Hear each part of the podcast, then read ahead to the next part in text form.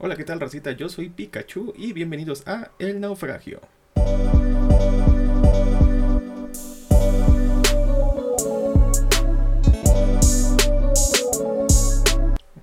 ¿Qué tal, racita? Yo soy Mr. Fahrenheit y les doy la bienvenida a este primer episodio de un podcast personal, un podcast en solitario, que va a tratar de cosas que a mí me interesan, cosas que si digo, si me llevo a quedar náufrago, ¿qué es lo que haría? ¿Qué, ¿En qué pensaría? ¿De qué hablaría conmigo mismo? Y bueno, esa es la razón por la cual estoy abriendo este podcast llamado El Naufragio. En este podcast les voy a, voy a platicar con ustedes o les voy a dar mis puntos de vista de cosas que me interesan mucho, que me interesan desde niño, desde, desde puberto, desde adolescente. Y pues actualmente estoy en una adultez. Mm, soy adulto, no tan viejo, pero creo que esto puede ser, no sé, algo interesante para las personas que puedan escuchar este podcast. No va a tratar de un tema en específico, como ya comenté, va a tratar de cosas en cosas que a mí me interesan, que puede que a ustedes también les interese y puede que no y se vale. Pueden escuchar el, capítulo 1, pero tal vez no escuchen el capítulo 2. Y bueno, así como les estoy dando la explicación de qué haría yo si fuera un náufrago, por eso se llama así el naufragio. Y bueno, el tema de hoy va a ser un tema que, wow, sinceramente desde niño, obviamente ya lo están viendo en el título de, del programa, pero desde niño no, no jueguen, o sea, fue algo que, que me pasó el gusto mi familia, más que nada mi papá y mi abuelo, que es la lucha libre. Yo recuerdo, y aquí les voy una pequeña anécdota, yo recuerdo que de niño llegaba a casa de mis abuelos y mi abuelo siempre estaba viendo televisión, era más que nada los domingos, y siempre, siempre lo que veía era un deporte. A veces veía películas y todo eso, pero siempre había un deporte en específico. Llámese béisbol, llámese el resumen de, del boxeo, ya que siempre es, es, el sábado de la noche, llámese el resumen del boxeo, llámese fútbol, siempre había, no sé, un partido de mundial, etc. Pero normalmente también llegaba y estaba viendo mi abuelo lo que es lucha libre. Ya saben, triple A, el consejo, etc. Me acuerdo una historia bien chistosa de que llegué y mi abuelo estaba bien metido viendo la tele y le dije, oye abuelito, oye abuelito, ah, güey, ah, güey, abuelito, y así, hasta que llegaron a corte comercial y, ah, ¿qué pasó? Ah, ¿qué estás viendo? Ah, la lucha libre. Mira, este es fulanito, este es fulanito, este es fulanito y este es fulanito. Y yo de, ah, qué chido, ¿no? Y ya volvió a empezar la lucha y ya yo iba viendo la, lucha libre con mi abuelo. Eh, les digo que es un gusto que pasó por, que me ha dado mi familia, mi papá y mi abuelo, porque mi papá me cuenta que mi abuelo los llevaba a mi papá y a sus hermanos, obviamente mis tíos, a ver la lucha libre, tal vez no diario ni cada semana, pero pues sí lo llevaba, no sé, periódicamente. Un gusto, o bueno, una tradición que pasó a mi papá con nosotros. Yo tengo dos hermanos, bueno, un hermano mayor y una hermana igual mayor, yo soy el más chico. Ah, mi hermana no fue a la lucha libre, pero mi papá llevó a mi hermano a ver la lucha libre cuando tenía más o menos creo que unos 10 años. Y a mí me llevó igual cuando yo tenía unos 11, 12 años. Y para mí fue un show espectacular porque la lucha estelar era el santo, bueno, el hijo del santo haciendo equipo con Blue Panther. Y fue, no les miento, fue una cosa increíble. Realmente no me acuerdo de la lucha. Realmente no me acuerdo, obviamente ganó el Hijo del Santo y Blue Panther, pero no recuerdo la lucha, no recuerdo los movimientos espectaculares, no recuerdo ni las luchas anteriores, ni a los luchadores anteriores, porque pues eso fue hace más de 10 años. Y estuvo bien interesante porque mi papá siempre grababa las cosas y grabó un momento en que, pues obviamente, la lucha libre es un folclore increíble. Y una abuelita se paró y le empezó a gritar un luchador y el luchador también como que, ya saben, haciendo el espectáculo, todos cagándonos de risa, pero fue algo increíble. Y no les miento, al final todo el mundo se formó para tomarse una foto con el Hijo del Santo y yo me tomé una foto con mi papá junto al Hijo del Santo. Fue wow, una de las experiencias más bonitas que he tenido en mi vida. Y desde ahí, o sea, aunque mi abuelo ya me había enseñado la lucha libre desde antes, creo que desde ahí fue cuando en realidad le empecé a tomar un cariño, un gran cariño a la lucha libre. Y también, unos dirán lucha libre americana, pero no soy un curista, ni purista de... Un curador, perdón, no soy un curador ni un purista de, de la lucha de la lucha y el libre mexicana y la americana pero pues hay, para que no me la hagan de pedo en los comentarios, hay algo que se llama lucha libre y algo que se llama wrestling. Y perdón si pronuncio mal la R, pero pues tengo frenillo. El wrestling es la cosa que es como la lucha libre americana. Para no hacerles el cuento largo, es la lucha libre americana, la lucha libre japonesa y todo lo que no pasa en México. En México no se le conoce como wrestling, en México es lucha libre. Lucha libre. Y en todo lo extranjero se le conoce como wrestling. Pero obviamente incluso el mismo extranjero reconoce a la lucha libre como algo aparte, como un folclore aparte. Y retomando la línea, ahora sí, la línea de este podcast, yo me quedé enamorado de la lucha libre a raíz de que fui a ese evento con mi papá. Obviamente no soy un luchador, no les voy a mentir, pero sí veía de vez en cuando la lucha libre los domingos del consejo de AAA y eventualmente pues yo no era muy yo no era mucho de ver los canales de deportes en cable, afortunadamente mi papá nos contrató el servicio de cable y había un canal que se llamaba TVC, o sea, TVC Deportes. Antes de que me empiecen a alburear de que, ay, ¿qué me besaste? Ya no. Porque eso me hicieron en la secundaria. Pero en ese, en ese canal pasaban la lucha libre de la WWE empalmada en vivo con, obviamente, cuando la pasaban en Estados Unidos. Yo no sabía que pasaba eso, sino que yo la veía cuando la WWE llegó a Canal 5 y a TV Azteca a partir de ahí me empecé a enamorar un poquito más de, de la lucha libre, bueno, del wrestling, como ya les acabo de mencionar que pues, en el extranjero no se le conoce como lucha libre. Pero yo empecé a tener un cariño muy fiel a, a ese deporte, llamémoslo un deporte. Luego entraremos a más detalles de si es falso o no. Pero le tomé mucho cariño a ese deporte porque me encantaba ver pues la todo lo lo excéntrico que podía hacer las historias que hacían, este, el traje de los luchadores, de las luchadoras, tanto wrestling como lucha libre, e incluso obviamente los movimientos que hacían. O sea, solamente vean a Super Porky. Era un hombre que pesaba más de 100 kilos y se aventaba unas planchas, aventaba unas lanzas increíbles.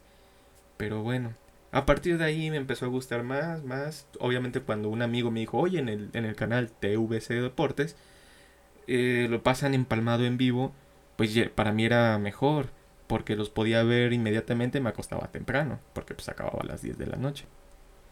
A raíz de eso, pues obviamente cuando empiezas a tener internet te, estás, te das cuenta de otras cosas, ¿no? Ves, ves notas y ves distintas publicaciones de todo tipo. Y pues obviamente yo buscaba de lucha libre y wrestling. Y ahí empezaba a ver notas de... La lucha libre es falsa, el wrestling es falso. Y yo como un niño, pues estaba en secundaria, todavía era un niño, un puberto, sí me sacaba de onda. Al decir, ¿cómo es posible que cierta gente diga que es falsa? Pero en eso empiezas a indagar y empiezas a indagar y dices, a ver, o sea, uno de los grandes villanos de la lucha libre es el cibernético, ¿no? Que es de mi época. Obviamente pues, hay muchos más. Está el perro aguayo, el negro casas, etc. Pero de mi época me tocó que el cibernético era como un, un rudo. Uno de los rudos más rudos. Junto con Abismo Negro y otros. Pero en eso me puse a pensar. O sea, en el ring. El cibernético es un ojete. ¿Será así toda su vida? Y en eso te pones a crear. Me puse a crear un criterio de decir.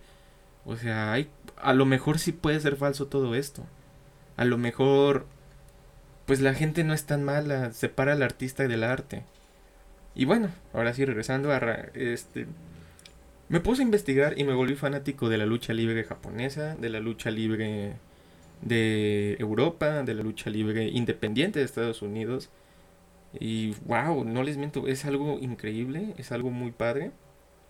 Pero ahora vamos a entrar al tema de lo que es el negocio de la lucha libre. Y bueno, en el negocio de la lucha libre influyen muchas cosas. Como en todo tipo de trabajo, empiezas desde abajo. No vas a empezar en una empresa, en una industria, de lo que tú quieras, em, siendo jefe. Así como cuando te gradúas de una carrera o empiezas del trabajo que tú quieras, empiezas siendo pues el de menor rango. A menos que tengas una palanca en gobierno, ya sabes. Pero bueno, cuando eres luchador, literal, empiezas luchando en arenas de lo más, digámoslo así, para que no nos, confundamos y no entremos en términos de lucha libre. En las arenas más chafitas. arenas en las que a lo mejor ni siquiera va, ni siquiera nadie va a las, a las funciones, en las que a lo mejor llegarán una o dos personas, en arenas amateurs, en donde tú vas puliendo tus, tus modos de luchar, vas puliendo tu interacción con el público, y así, pues ahora sí, como en todo trabajo, vas escalando, vas escalando para llegar a ser, pues alguien más reconocido. En la lucha libre mexicana, hay dos empresas que son de las más grandes, ¿no? La AAA y el CMLL, que es el Consejo Mundial de Lucha Libre. Que aunque ustedes no lo crean, que al principio yo no lo creía, yo decía, ay, es AAA, no le llega a los talones y nadie habla como, habla de la, como hablan de la WWE. Y estaba totalmente equivocado. Hay gente en el extranjero que prefiere ver luchas del Consejo Mundial de Lucha Libre y luchas de la AAA que la WWE. Simplemente porque es un folclore, es algo totalmente diferente. Algo que hay que agradecerle a nuestro hermoso México es que tiene un folclore totalmente increíble. Tiene un folclore musical, artístico, en pinturas, en, en actuaciones, en diferente tipo de, de rubros. Ah, cabe mencionar que disculpen si escuchan ruido de carros o de gente construyendo. Pero pues estamos en los Fahrenheit Studios, que viene siendo mi casa.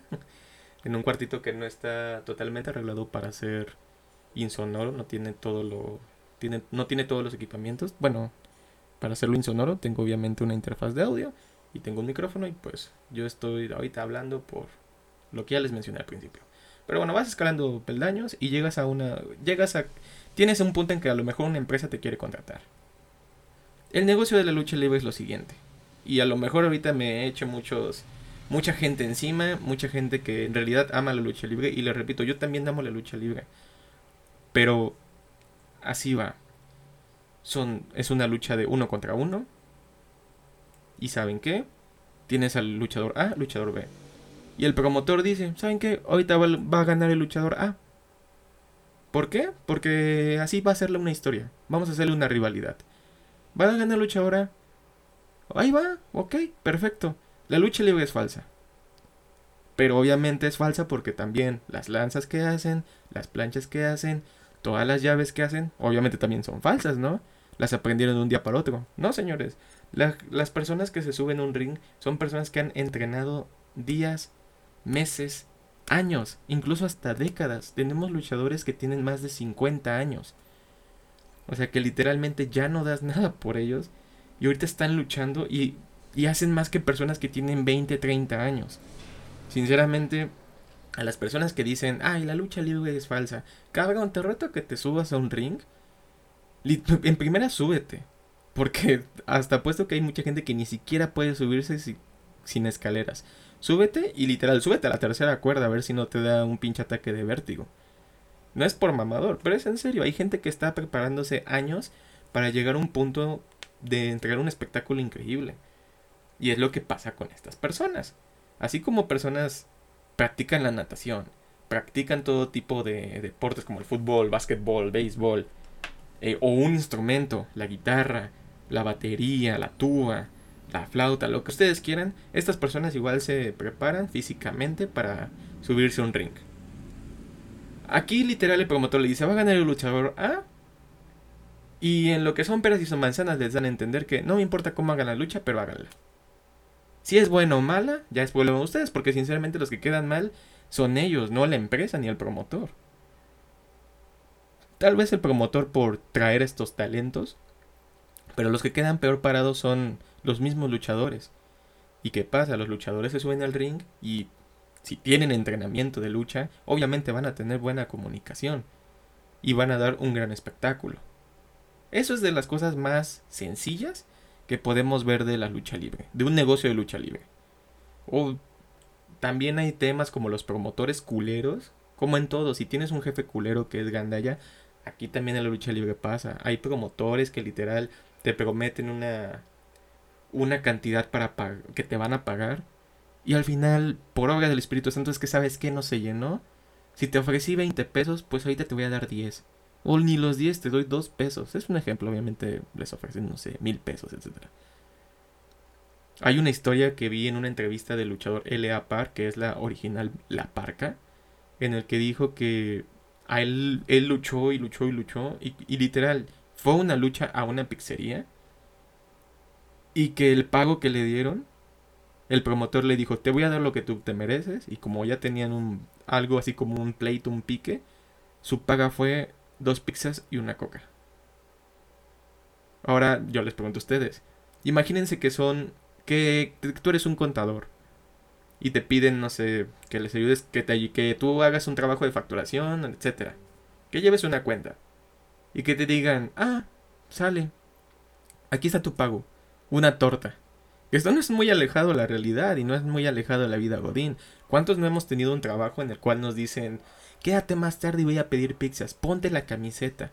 Se los digo porque a mí me ha pasado y obviamente en mi juventud yo lo veía. Y es eso, yo en mi juventud cuando tuve mi primer trabajo, que tuve un jefe que compraba pizzas, para que no saliéramos o nos sintiéramos más en casa, te das cuenta que es un pedo psicológico o una estrategia, no sé cómo llamarlo, una estrategia de decir, soy buen pedo y yo te voy a tener mínimo alimentado o es su forma de darle un hueso a un perro. O sea, de tener contenta a la gente, tener contenta a tus trabajadores. Obviamente este luchador, que de nombre Adolfo Tapia, que es la original parca como ya les comenté, pues se ardió, se fue y se fue a Estados Unidos. Que en otro programa voy a entrar en todo en ese tema de decirles la migración que hubo de luchadores mexicanos y latinoamericanos, englobando todo eso hispanohablante, a Estados Unidos. Porque si ahorita me pongo a explicárselos, la verdad me voy a llevar demasiado tiempo porque sí es una historia muy larga. Ahorita simplemente quiero hablar cómo funciona el negocio de la lucha libre y del wrestling. Se va Adolfo Tapia y llega a la parca. Y no es el único que, ha sufrido ese contratiempo o esa, infortun esa infortunia de, de decir mm, vamos a cambiar de personaje. Así como en cualquier trabajo, si tú te vas consigo a otro en 15 minutos. Le ha pasado al Místico, le ha pasado a Abismo Negro, que nombraron otro como Black Abyss. Lo quisieron hacer con el Dr. Wagner, lo quisieron hacer con muchos luchadores. este, ¿cómo se Pentagon, Pentagon Junior, que según el nombre estaba maldito, Octagon, este quisieron a Octagon Junior, que literal no era nada del linaje de Octagon, o sea, no tenía nada que ver. Así ha pasado con muchos luchadores. Ese es un tema, los promotores, ahora ya les mencioné algo de los nombres, los nombres, cuando tú entras, tienen, ya tú sabrás si registras o no el nombre, la empresa que te contrata te lo puede quitar ha habido gente muy lista como Tinieblas, que literal él entró y registró el mayor número de nombres posibles, lo que fue Tinieblas, Aluche, un personaje que él creó cuando estuvo con Capulina, y Tinieblas Junior, porque obviamente sabía que si Tinieblas se iba de una empresa, la misma empresa iba a tratar de hacer a un Tinieblas Junior, a un Tinieblas Segundo, y trató de registrar todos esos nombres parecidos para que la empresa no, les, no le hiciera algo chueco. Porque obviamente la máscara incluso la pueden copiar. Se la pueden poner a otra persona y ya eres tinieblas. Por eso ha habido muchos problemas últimamente con el gremio de la lucha libre. Porque no se prometen a Pentagon Jr. y simplemente disfrazan a, a otra persona como Pentagon. Ya los verdaderos fanáticos sabremos si él es el verdadero luchador por sus características como los tatuajes, el maquillaje que se pone, la, la vestimenta, el modo de luchar, etcétera. También existen los temas de que si vas a ser un luchador rudo o un luchador técnico. Obviamente ya sabemos que los rudos son los malos y los técnicos son los buenitos. Los técnicos son personas, son superhéroes. Son personas inquebrantables que no tienen nada de maldad en su ser. Y los rudos es todo lo contrario. Es, la, es el tipo de luchador que pues va a hacer todo lo posible para ganar. Va a hacer trampa, va a tratar de de tener un aliado que te distraiga, etcétera, para hacerte el conteo y así él llevarse la gloria. También está la bronca de que si vas a ser un luchador enmascarado o sin máscara. Que ahí yo tuve una pelea, no una pelea, sino un pequeño debate con un amigo. Que yo decía, cuando Dr. Wagner perdió la máscara con Psycho Clown, una persona me dijo, es que cómo es posible que le, que le hayan dado el privilegio a Psycho Clown de, de quitarle la máscara a alguien como Dr. Wagner. Y pues ya entramos en temas algo así como de la carrera que, el esfuerzo que hizo Psycho Clown, etc. Pero yo dije un comentario, de que a poco literalmente si alguien vence al Undertaker, este, ya el Undertaker va a perder su, su podio su nombre por porque perdió una lucha. No, él tiene su carrera, él tiene todo lo necesario, él tiene un historial para poder decir yo soy una yo soy un chingón, ¿no? Soy un luchador o un wrestler un chingón. ¿Y qué pasa? Esta persona me dice, "¿Cómo osas poner en comparación la máscara de un luchador mexicano con la carrera de un luchador gringo?" Y ahí sí es así de que, cabrón, sácate un poquito la cabeza del culo que un güey venga y se ponga una máscara y que haga dos, tres movimientos, no quiere decir que por el simple hecho de tener una máscara y ser un luchador mexicano, tienes que ser superior a las personas que igual en el extranjero, llámese Estados Unidos, Europa, Japón, donde sea, ya nada más vas a ser superior a él. No, así puede haber una persona sin máscara, siendo extranjero, que te puede dar unas luchas de cinco estrellas y puede tener una trayectoria impecable, puede tener buenas rivalidades, puede tener buenos campeonatos, puede haber luchado en diferentes partes del mundo. Y, y ya nada más porque un luchador viene de México y, usa máscara y puede ser un, un, un, bulto en el ring, ya nada más por eso vas a, vas a ser superior por el hecho de ser mexicano y ser enmascarado. No, las cosas no son así. Las cosas tienen que ser, si tú haces bien tu trabajo, pues eres, eres bueno en tu trabajo. Si tú eres malo, obviamente eres malo. Si lo haces mal, pues te van a ver como una persona que trabaja mal. Si eres un mal, si haces mal tu trabajo contador, la gente va a decir, este contador es un culero, es un culero, es un culero contador. Igual pasa con un ingeniero, pasa con un doctor, puta, imagínate los doctores, que, que literalmente te tengas un problema de un tumor y te manden a un doctor de Estados Unidos, pero ojo, es de Estados Unidos, pero no, no tiene un renombre, simplemente, no sé, a lo mejor es un, es alguien que tuvo apenas, ni ha hecho operaciones.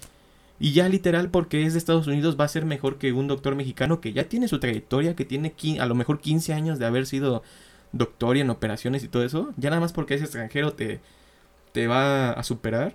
No. Mientras tú hagas tu trabajo, mientras tú vayas demostrando lo bueno que eres en lo que te gusta, en lo que haces, en, en cualquier rama, en cualquier rubro, en lo que tú quieras.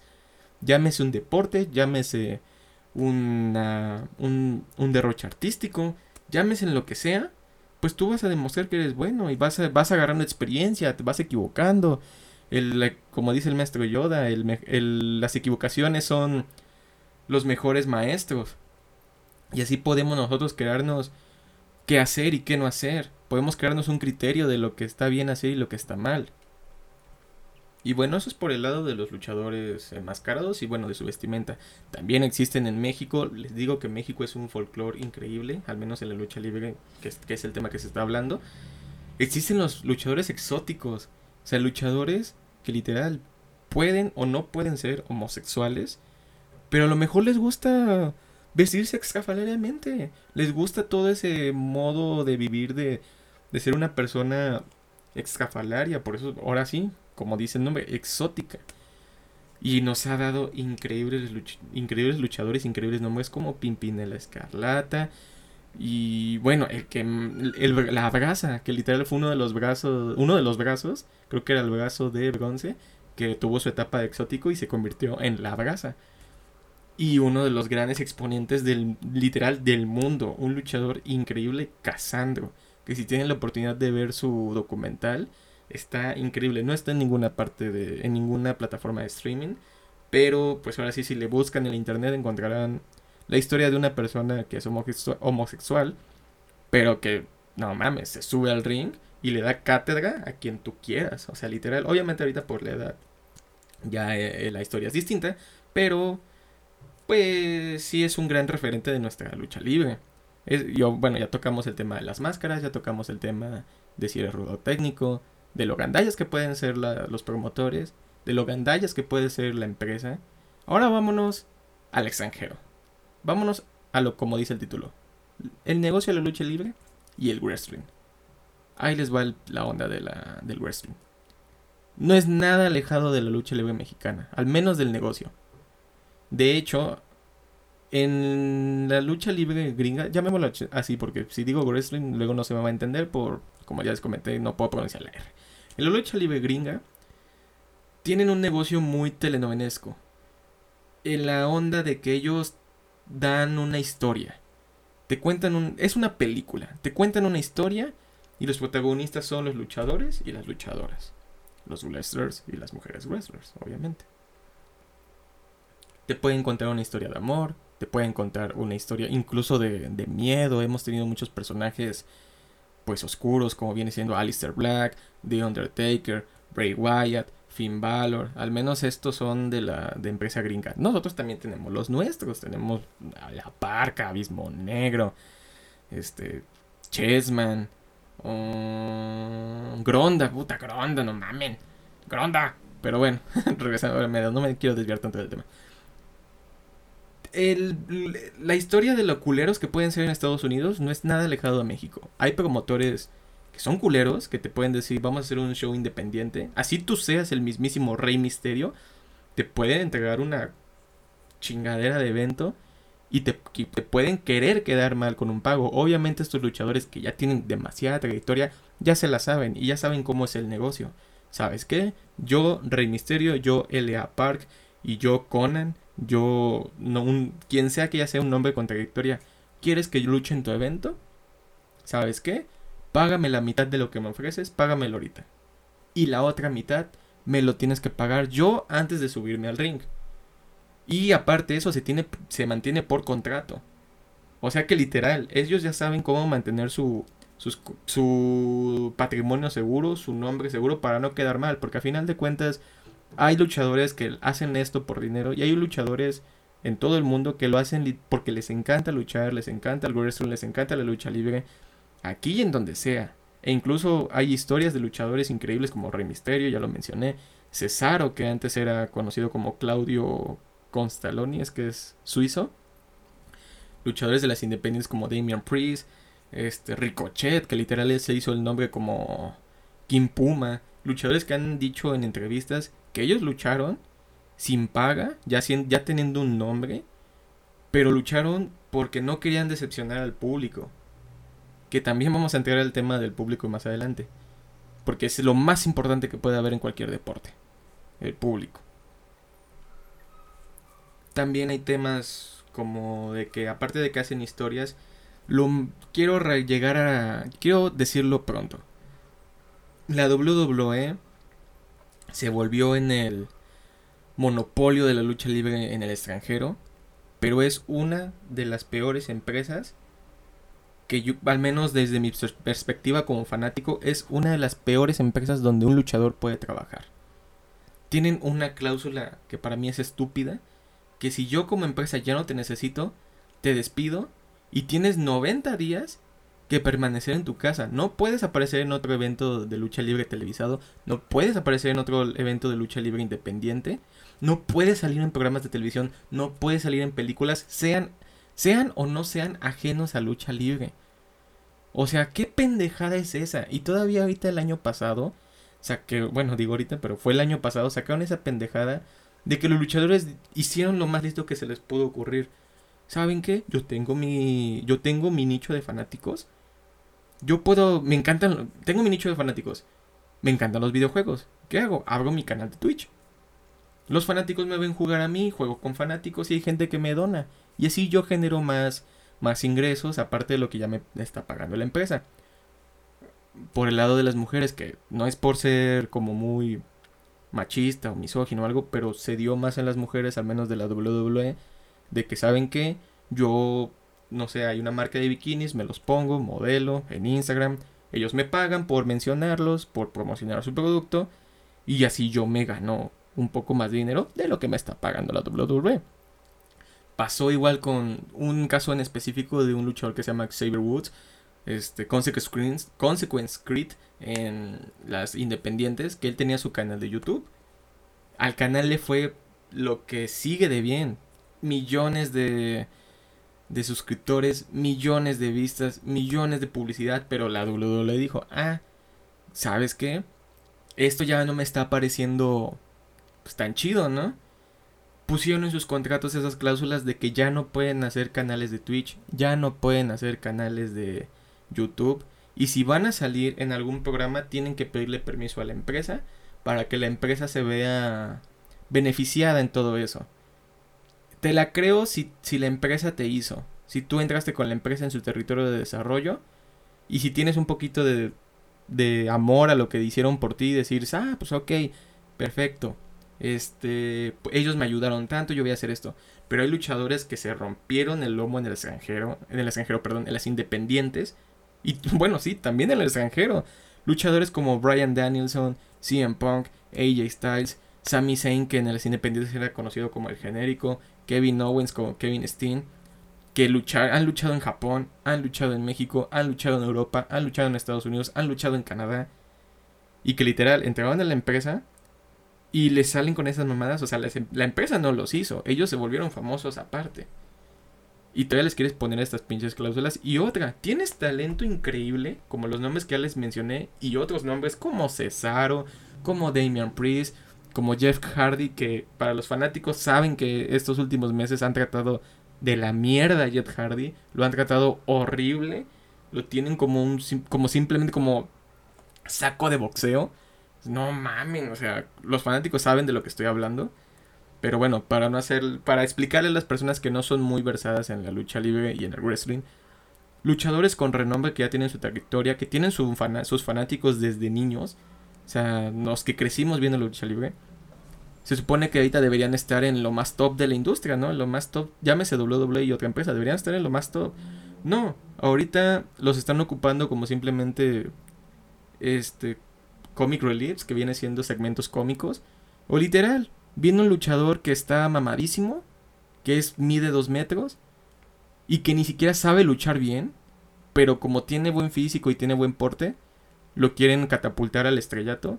Ponte a, este, a esta leyenda y gánale. Gánale en menos de 5 minutos, en 3 minutos. Lo cual los fanáticos, ¿qué pasa? Yo sinceramente porque no ocupo Twitter, pero los fanáticos que son muy, muy aguerridos en Twitter, se pusieron a escribir, le empezaban a mentar la madre a la empresa WWE, etc. Esto es un lado del lado de la, de la empresa WWE. Ahora, Japón, New Japan Pro Wrestling, lo mismo, no está muy alejado a lo que nosotros conocemos como la lucha libre y la lucha libre gringa de la WWE. Pero ellos sí pues, tienen un pedo acá más cabrón. Sus luchas son espectaculares, la verdad. Con su lucha no me voy a meter. Es increíble. Tú ves la lucha y la verdad wow. Te sacan. La lucha más jodida te saca 4 estrellas. De 5. O sea, una calificación de 4 de 5. Están muy, están muy cabrones.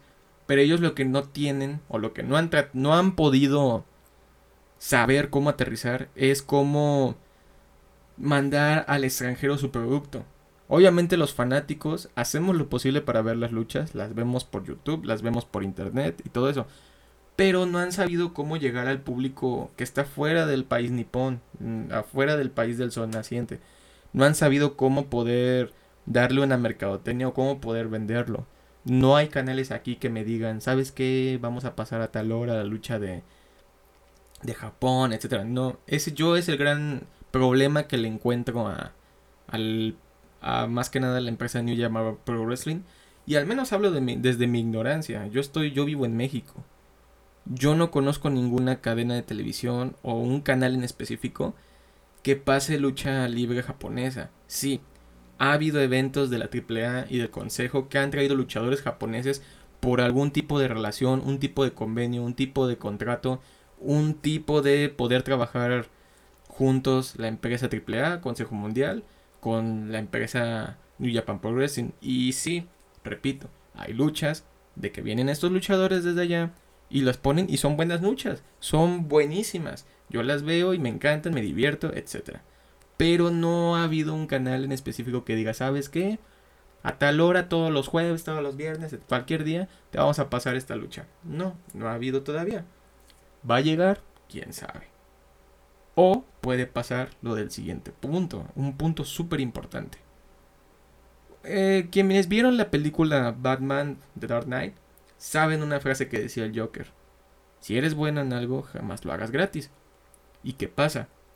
La lucha libre americana independiente, o sea, las indies, las amateurs, si ustedes las quieren llamar así, las que son de luchadores chafitas, tomó demasiada popularidad gracias al YouTube, gracias a las redes sociales. Así los luchadores se iban dando a conocer más. Con, ahí, de ahí salieron nombres increíbles como Tomás Champa, como Johnny Gargano, que en el mundo de las independientes era conocido como Johnny Wrestling, como Ryan, Ryan Howards, uh, Candice LeRae, que ahorita pues todos ya están como en ciertas empresas, ya es muy difícil ver una lucha independiente con nombres desconocidos. Estos eventos tipo Evolve, que eran de la, de la empresa que se llamaba Evolve, que literal las empresas grandes como New Japan, como TNA, como WWE, decían, ah, este güey tiene futuro, este güey es bueno en esto, chances si me lo traigo para acá, lo puedo catapultar, ¿no? Pero ¿qué pasa? Llega un evento, llega un momento, perdón, en la que uno de los comentaristas, amado y odiado por muchos de los fanáticos de la lucha libre y del wrestling en general, se llama Dave Meltzer. Esta persona lo que hace es, ¿sabes qué? Yo veo las luchas y según yo, mi criterio, yo le pongo una calificación de 0 a 5 estrellas.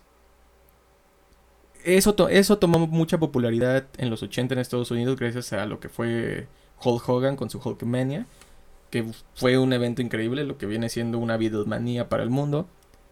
Pero este señor empezó a tomar popularidad y empezó a haber gente que lo empezó a seguir. Y pues ya todos empezaron a guiar por lo que él decía. Ya saben, pues algo que pasa, algo... Llega alguien, hizo algo que nadie ha hecho y pues todos lo quieren copiar, todos lo quieren copiar, perdón, y también quieren llegar a ese modo de, de satisfacer a esa persona que lo dice.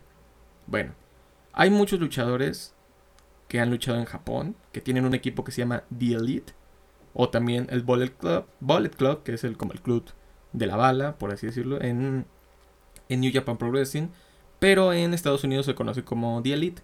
Los conforman los hermanos Jackson, Matt y Nick Jackson, que, que son los John Box, y también Kenny Omega. Esos son los principales. Nombraremos a otros como Adam Cole, etc. Pero ellos son como los principales. Hanman Page, que también es uno de los importantes. ¿Qué pasa?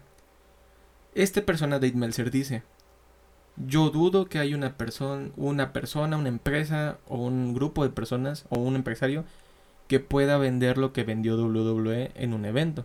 Porque obviamente sabemos WWE es una es un es una empresa ya consolidada, es una empresa que tiene los recursos para hacer lo que se les hinche, que no está mal, es su producto y que hagan lo que quieran.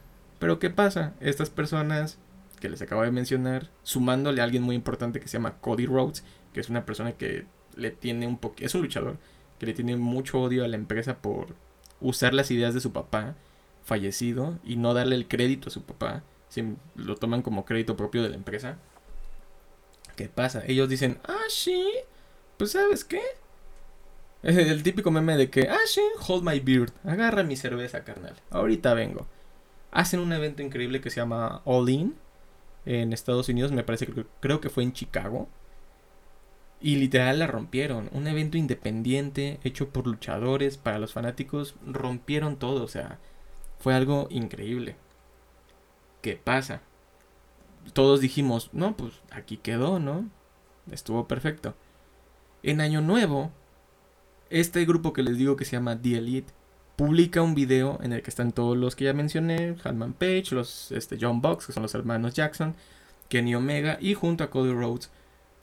Cuando literal da el 3, 2, 1, feliz año nuevo, sacan un video en sus celulares, pero no era un video, era el logo y el nombre, el logo con el nombre de una nueva empresa llamada AEW, All Elite Wrestling, en, sus, en inglés, obviamente, AEW, como se le conoce en inglés. O todos dijimos de aquí somos, una nueva empresa, todo va a ir bien, pero ahora sí, como todo producto nuevo, tuvo sus altibajos. Tuvo eventos muy buenos, eventos buenísimos y eventos malísimos. Eventos malos, eventos meh, o sea, regulares, pero que también era una competencia para la WWE. Una sana competencia, porque recuerden, si tú haces hamburguesas y en la esquina de enfrente hacen hamburguesas, está totalmente perfecto. La competencia es buena, la sana competencia es buena para que tú así puedas mejorar tu producto. No te quedes estancado en una cosita en decir, no, pues así están bien mis hamburguesas, así las voy a vender. No, puedes este, evolucionar tu producto para seguir ganando consumidores. Bueno, hacen la empresa. perdón, es que se me antoja una hamburguesa. Hacen la empresa. Y pues todos lo tomamos como eh, una empresa más. Pero ¿qué pasa? Actualmente, en este año, yo me atrevo a decir que me está gustando mucho más el producto que tiene AEW, el AEW, All Elite Wrestling, a comparación del de la WWE y a comparación incluso del del Consejo y a comparación incluso del de la AAA. También hay que mencionar que All Elite Wrestling tiene un un contrato, bueno, tiene un convenio, por así decirlo, tiene un convenio con AAA y otras empresas independientes para que AAA pueda ir a luchar a AEW, ah, con TNA, perdón, sí, es con TNA, con Impact, para que AAA pueda ir a luchar a los eventos de AEW y AEW pueda ir a luchar a los eventos de, de AAA. De hecho, el campeón de AAA no es mexicano. El campeón de la AAA, que es el megacampeón de AAA, no es mexicano. Está en, en AEW. Está en... Es Kenny Omega. Un canadiense.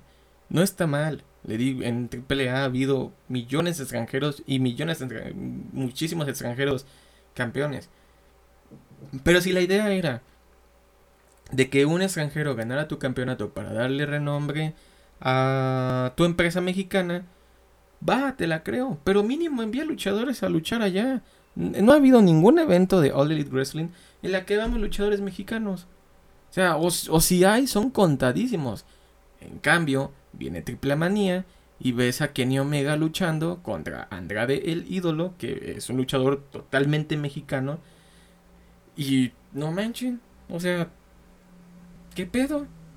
No gana mi campeón de AAA que tiene que ser mexicano no es mexicano. Pero bueno, eso se lo, lo dejaré para otro episodio. Regresando al tema, yo veo más viable el producto de lo que viene siendo AEW de todos los demás. Porque recuerdan las cláusulas que les comenté de que no puedes tener canal de YouTube, no puedes tener este canal de Twitch, no puedes anunciar productos sin nuestro permiso en Instagram. La AEW dijo, ah, ¿sabes qué? Ustedes que, ¿cuántos de aquí juegan, juegan videojuegos? No, pues 50 de los luchadores que tenemos. 50. Ah, ¿saben qué? Vamos a hacer un programa este, en el que ustedes jueguen, jueguen entre ustedes. ¿Y qué pasa? Tienen, eh, han subido a YouTube luchadores echándose retas de FIFA, echándose retas de Halo, echándose retas de Call of Duty, echándose retas de Smash Bros. Y también algo muy bonito. Esto es muy aparte a sus canales de Twitch personales. Si ustedes quieren hacer sus canales de Twitch, háganlos. A la empresa no nos importa, nosotros tenemos el tenemos cómo solventarlo. Que hay que mencionar que el dueño de la empresa y el que está poniendo todo el varo se llama Tony Khan. Que es alguien, pues, podría decirse joven, no supera los 40 años ni los 50 años. Es un empresario joven, el que literalmente podría decirse que es un junior, porque su papá, no recuerdo su nombre, obviamente su apellido es Khan, es dueño de uno de los equipos de fútbol en Estados Unidos y genera demasiado dinero. Pero lo bueno que tiene este Tony Khan, este dueño, es que literal, él es un fanático. Es un fanático de la lucha libre de todo el mundo. O sea, vimos cómo la WWE se consumió. O sea, literal, tuvo que comprar a la WCW, que era uno de los, sus piques más grandes, que era su competidor a nivel. Y vimos cómo consumió a la ECW. Que si ven los videos de ECW, es un pedo extremo, pero cabrón. O sea, sangre, este, tachuelas en las frentes, tachuelas en los brazos, tachuelas en el pecho, en todo lugar. Y sangre por doquier. Mesas volando, ¿no? Una cosa espantosa, pero, pero hermosa. No sé cómo explicarme. Para los fanáticos de todo esto saben de lo que a lo que me refiero. Saben a, de lo que estoy hablando. Vimos cómo la WWE hizo que quebraran estas empresas. Y ahorita esta le está, le está costando. AEW está teniendo un, un nivel de, de, entregar algo al público muy diferente. Se nota que les importa un poquito más lo que, les, lo que el público hable de ellos. Y se nota en el hecho de que recuerdan que les dije que la WWE y otras empresas también como AAA y Consejo tienen talento increíble pero no lo ocupan, lo desperdician y ponen en primer lugar a los que se ven bonitos, a los que se ven mamadísimos, pero que literal no saben luchar. Ellos dicen, ¿sabes qué? Tengo 140 luchadores, porque ese es el roster que tienen de 140 luchadores. Tengo 140 luchadores. No tengo espacio en televisión en un programa de dos horas. Obviamente no voy a poner a luchar ni a la mitad. Vamos a hacer esto. Los pongo en YouTube. Abrieron en su canal de YouTube, hacen luchas que las graban a las personas, o sea, las personas, si tú compras tu boleto para ir a ver un evento de ellos en vivo. Te citan a una hora. Y aparte de que graban el programa, hay luchas. eso se, se les llama dark matches. Luchas no televisadas. Pero ¿qué hacen? Graban esas luchas y las suben por YouTube, lo cual está increíble. Yo he visto, literal, los pasan los lunes y los martes, yo los veo. Y creo que ahorita también los jueves, ¿no? La verdad, yo solamente veo los lunes y los martes. Yo los veo, los pasan a las 6, no me cuesta nada, los pasan en YouTube, me prendo mi computadora y aquí los veo tranquilamente, comiéndome una, unas quesadillas, no sé. O sea, es algo muy, muy, muy increíble lo que están haciendo. Al menos el nivel, el nivel de producción de entregarle un producto al público. También ha, también ha habido empresas que empezaron muy bien, como TNA, que fue la respuesta después de WCW. Bueno, la respuesta a WWE desde muchos años, porque les comento que la única competencia directa que tenía WWE era WCW porque también, hay que decirlo, WWE no ve a AAA y al Consejo como, ¿cómo decirlo? Como una competencia fuerte. Es triste porque la verdad nuestra lucha libre por su folclore y todo lo que ya les mencioné al principio es mucho más rica que una que cualquier evento que tú quieras de WWE. Es muchísimo mejor. Yo desconozco sinceramente si están pasando AAA y Consejo en otros, en otros países, sean o no sean de habla hispana. Yo desconozco, yo sé que los pasan por el canal Space, y al menos aquí en México es Space y TV Azteca, pero yo desconozco y espero que sí, porque así no se pierde lo bonito, lo que ya les comenté del problema de New Japan Pro Wrestling, no se pierde con la AAA en caso de que sí lo estén mandando al extranjero, lo cual se me hace muy bonito, porque yo he tenido oportunidad de hablar con gente del extranjero, que son habla hispana no, y muy poquita gente que no habla español. Y siempre me mencionan, no es lo primero que me mencionan, pero siempre mencionan que la lucha libre, nos identifican por lucha libre, ¿no? La máscara, el santo, los enmascarados, los cuerpos mamadísimos, que hasta eso tienen como cuerpos ponchadísimos. Nos identifican por eso, por nuestro folclore. Y también porque, aunque no lo crean, las películas del santo, las películas de Blue Demon, de Santo llamando Blue Demon, Santo llamando Blue Demon, Santo contra las momias, etcétera, etcétera, de Octagón, de Tinieblas. Todo ese tipo de películas fueron un mega madrazo en el extranjero. Y no nada más en Estados Unidos, en muchas partes, Inglaterra, India, etcétera. De hecho, hay una película bien rara en la que el santo es, o sea, un actor hindú hace del santo y el villano es el hombre araña. O sea, ¿qué, pedo? ¿Cómo dicen, cómo justificas eso? es la única vez que vamos a ver el santo en el universo de Marvel. No sé, es algo muy cagado por la popularidad que tuvo en eh, las películas de luchadores en el extranjero. Pero regresando al tema, eh, la TNA empezó a hacer bien las cosas, pero pues como todo, hay intereses de por medio, obviamente intereses monetarios, intereses de nombres de luchadores, de lo que ustedes quieran. Y pues la actualmente la empresa sigue viva con otro nombre, se llama Impact Wrestling, pero ya no te entregan en la calidad que te entregaban antes.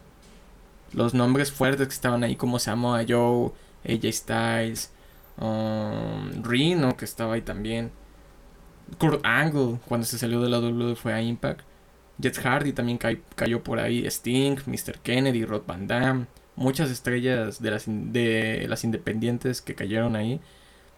Pues como todo, tienen que evolucionar, buscar nuevos, llegan a buscar nuevos caminos, algo mejor y se salen de ahí porque la empresa está está en declive y, pues uno siempre está buscando la forma en la cómo mejorar, porque recuerden, la vida se trata de mejorar, no de estancarte.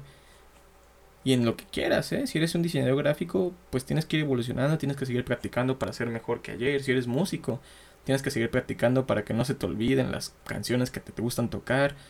Si eres contador, debes seguir estudiando. Si eres ingeniero, debes seguir estudiando las nuevas tecnologías. Porque ya va a haber robots que te van a quitar el trabajo. Si eres, no sé, el si tienes que entregar un trabajo en el cual te piden prepararte para Excel, un examen de Excel, un examen de computación, pues tienes que estudiar, tienes que adaptarte. Si no te adaptas, el mismo mundo te va a comer y no vas a poder progresar. Y esto pasa en el mismo mundo de la lucha libre. ahorita hay, luchas buenísimas en el Consejo y AAA, pero siempre yo escuchaba, como todas las épocas, a mi, yo escuchaba a mi abuelo decir, es que las luchas de antes estaban chidas. Y yo escuchaba a mi papá, a mi papá decir actualmente, es que la verdad las luchas de antes, de cuando él era chavo, como que estaba el Negro Casas, el Perro Aguayo, el Doctor Caronte, etcétera, pues también para él era una mejor lucha lo que se está entregando ahorita. Y yo cuando veo las luchas de ahorita, a comparación de las que veo de niño, las que veía de niño, pues sí me gustan más las que yo veía de niño. Pero bueno, o sea, esta es una, una forma de decirles cómo es el mundo de la lucha libre. Ese es uno de los temas que yo hablaría si estuviera en una isla como Náufrago. Creo que sería uno de los temas más relevantes que, que hablaría de mí para mí. Porque la lucha libre sí la consumo mucho en la semana. veo los lunes dos eventos de lucha libre. El martes veo uno en YouTube. El miércoles, hoy miércoles veo otro. Y el viernes veo otro. Así que sí, la lucha libre está muy presente. Y como les comento, a mí me la, me la enseñaron desde niño. Mi papá, yo tuve la oportunidad de ir con mi papá a ver al Hijo del Santo. Que fue un evento que me voló la cabeza. Y que jamás voy a olvidar. Tengo la foto por ahí. Y bueno, para hacer un pequeño resumen de lo que ya se comentó en todo el programa, la lucha libre es un, es un deporte como cualquier otro, como el fútbol, como el básquetbol, como el béisbol, con la gran diferencia que sí, hay que decirlo, las cosas ya están buqueadas, en el, es un término de la lucha libre, las cosas ya están buqueadas, ya están, por así decirlo, arregladas para lo que va a venir después, ¿no? Tú ganas hoy, yo gano después, se hace una rivalidad, vendemos más boletos. Ejemplo, tú eres un enmascarado chingón, yo tengo una cabellera chingona, hacemos el pique, tú ganas una, yo gano otra, y al final hacemos la típica lucha máscara contra cabellera, algo súper mexicano, súper genial de la lucha libre mexicana, y que al final de cuentas es mercadotecnia. Así pasa, hacemos una lucha chingona, vendemos muchos más boletos, todos salimos contentos.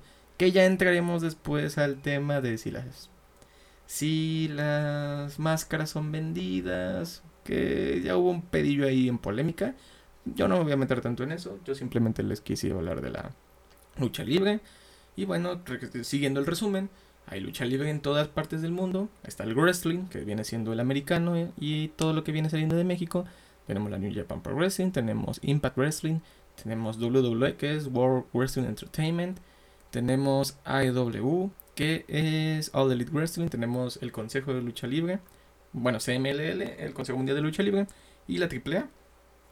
Tenemos mucho de donde ver por si ustedes que son neófitos, o sea, nuevos en esta onda de la lucha libre y quieren aprender un poquito más, les recuerdo, el podcast no es de lucha libre, el podcast simplemente es de cosas que me, que me interesan, que también les puede interesar a ustedes, que podamos hacer una plática y espero que este pequeño podcast les haya ayudado para, pues no sé, darle la curiosidad de poder entrar a un nuevo, a un nuevo mundo.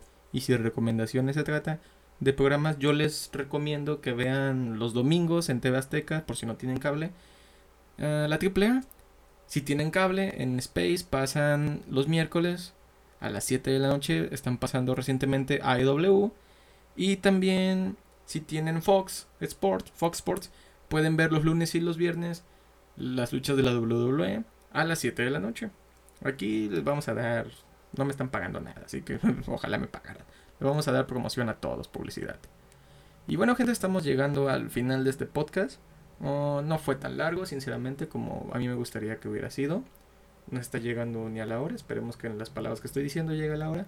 Pero recordándoles que todas las opciones que tengan, o todas las opiniones, observaciones, ah, todo lo que quieran sacar y decírmelo, de si están de acuerdo con lo que yo dije, si no están de acuerdo, lo pueden dejar en los comentarios, para poder así hacer una pequeña plática. Y tal vez ustedes al escuchar esto digan, y si son fanáticos puedan decir, ah, pues yo no lo veo de ese modo, ¿no? A lo mejor yo estoy mal. O puede ser totalmente al revés. Pueden escribir en los comentarios, ¿sabes qué? Yo no comparto esta contigo. Yo siento que esto es así y me hagan cambiar de parecer y también podemos hacer una plática y hacer un igual un podcast en el cual pueda leer los comentarios y podemos analizarlo más a profundidad. Antes de irme, les quiero hacer una recomendación. Ah, les quiero recomendar un disco que viene siendo el de Wasting Light de los Foo Fighters. Eh, el día de, al momento de que se está grabando este podcast, avisaron que los Foo Fighters van a posponer la fecha que tenían en México en noviembre, me parece, y la van a pasar hasta marzo del 2022. 15 de marzo del 2022 van a pasar la fecha de los Foo Fighters en México. Lo cual, bueno, pues, si, no pudieron comprar boleto ahorita, pues tienen más chance de comprarlo. Y así tal vez si les encantan los Foo Fighters pueden ir a ver. Yo les recomiendo el disco Wasting Light. W-A-Z, no, Z. W-A-S-T-I-N-G L-I-G-H-T. Wasting Light, perdiendo luz, por así decirlo. O desgastando luz. que es, aparte de que a mí ya me gustan los Foo Fighters, este es un discazo. Yo siento que aunque no te guste el rock, lo puedes poner y te la vas a pasar súper bien. Tiene canciones muy buenas. Y esa es mi recomendación del programa del día de hoy. Ah, recuerden, antes que nada quiero darles un mensaje. Recuerden que si tienen algún problema, no sé, están tristes por algo, siempre es importante decirlo. Si tienen, si sienten que se sienten solos, pueden platicarlo con un amigo, pueden platicarlo con un familiar. O si tienen la oportunidad para solventarlo, pueden ir con un psicólogo. Si tienen algún problema físico o muscular que ustedes sientan, no esperen a que empeore. Si tienen la oportunidad, vayan con su médico para ver que todo esté bien. Algún dolor interno, igual. Si tienen un problema de amor, recuerden, siempre hay videojuegos, siempre hay películas, siempre hay telenovelas, siempre está Netflix, siempre está HBO, siempre está Spotify, siempre está Amazon. Hay muchas cosas donde podemos entretenernos y no pensar en problemas del trabajo, en problemas de amor, en problemas de dinero. Todos tenemos problemas, gente, pero recuerden que hay que sobrellevarlos y tratar de vivirlo lo mejor posible. Esto es todo por hoy. Recuerden, yo soy Mr. Fahrenheit. Esto fue El Naufragio y nos vemos hasta la próxima. Les deseo una bonita semana, un bonito día. Y recuerden, si tienen un sueño no se rindan, síganlo haciendo y pronto verán los resultados. Hasta luego.